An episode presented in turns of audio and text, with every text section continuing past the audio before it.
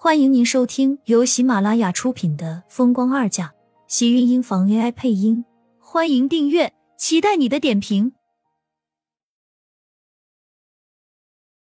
第一百六十五集，苏浅瞪大了双眼，开始再次用力的挣扎。被压在乔航的怀里，他像是在发脾气的小女朋友。站在门外的两个人更加觉得不好意思了。他们这个姿势确实很让人误会。只是乔航捂在自己嘴上的大手太过用力，苏浅又心急，反而挣不开他。眼看着电梯的门将要合上，苏浅来不及多想，本能的张开嘴，重重的咬在乔航的手上。乔航因为吃痛，下意识的推开他。苏浅被摔在电梯墙壁上，身后传来一阵沁凉和寒意，全身忍不住跟着一抖，来不及顾及自己身上传来的疼痛。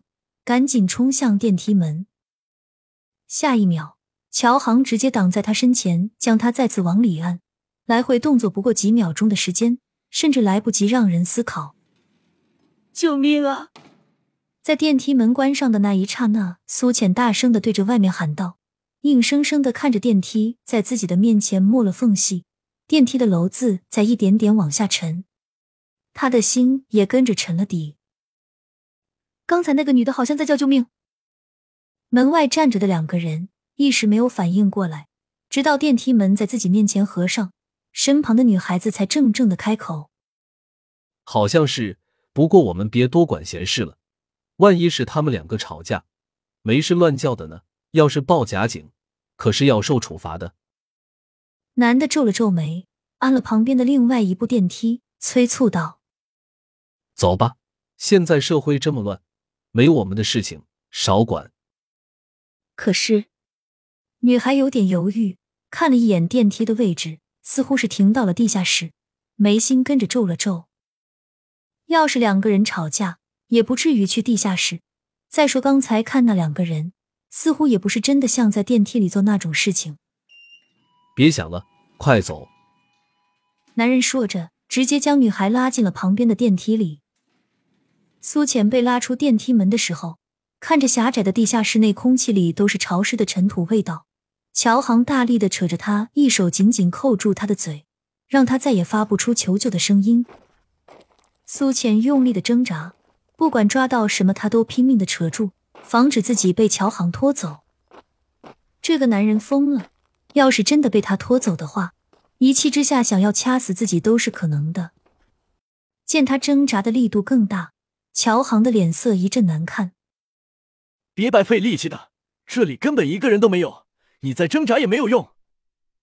伸手扯掉苏浅的胳膊，将双手背在他腰间的身后，感觉到手腕上一紧，乔航拿领带将他的双手死死的缠上，顿时苏浅跟着脸上一慌：“乔航，你干什么？放开我！你这是绑架！”嘴上的禁锢一松。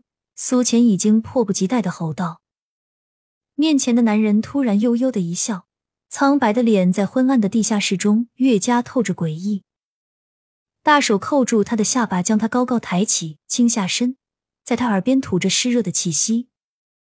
等一会儿，你就知道我要干什么了。放心好了，今天过后，你就是我一个人的了。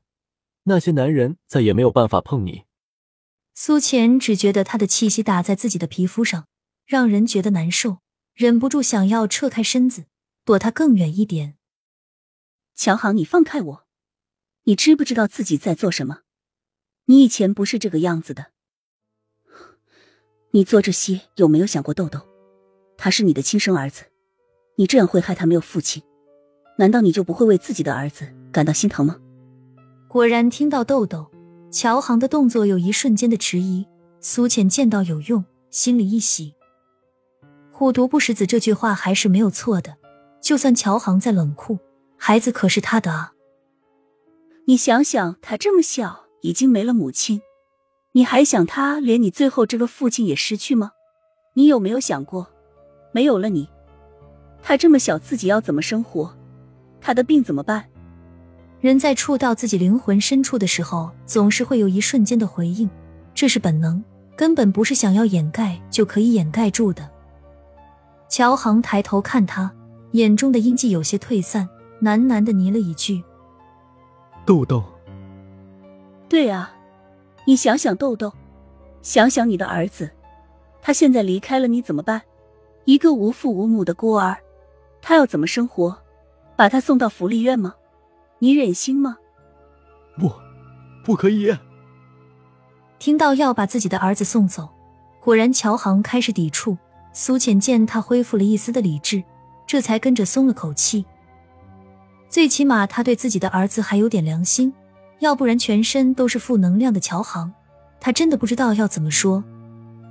你不想让他去福利院，可是你为什么要伤害自己？为什么不能好好的照顾他和你自己？就算我们之间有什么事情，你也不该做这么极端的事情。你有没有想过，如果我有什么事情，你就会好吗？被警察到处通缉的日子，你要带着豆豆和你一起过吗？不，我不会被通缉，我没有做错，我没有害人。乔航突然间激动的瞪大眼，苏倩心里咯噔一声。见他又要冲过来的样子，马上安抚他：“你别激动，我知道你是一个好人，我也知道你不会伤害我。这些年你也一直很照顾我，我把你当成自己最亲近的朋友。以前我以为你会是这个世界上我唯一可以信赖的亲人，可是你现在为什么要做这种事情？那都怪你，是你不知道检点，是你们女人不知道满足。”打破了我给你这么好的生活，我要让你们后悔，让你们付出代价。听到这个，你们苏浅想到的就是还有豆豆妈妈。她仇恨的是所有女人，似乎她对所有的女人都抱着怀疑的态度。为什么我对你这么好，你还要和那个男人走？为什么？就因为那个男人比我有钱吗？你为什么要和那个男人在一起？为什么？你想过豆豆，想过我们的儿子吗？被乔航这么一吼，苏浅突然觉得他吼的不是他，好像是另外一个女人。那个人显然就是豆豆的妈妈。亲们，本集精彩内容就到这里了，下集更精彩，记得关注、点赞、收藏三连哦！爱你。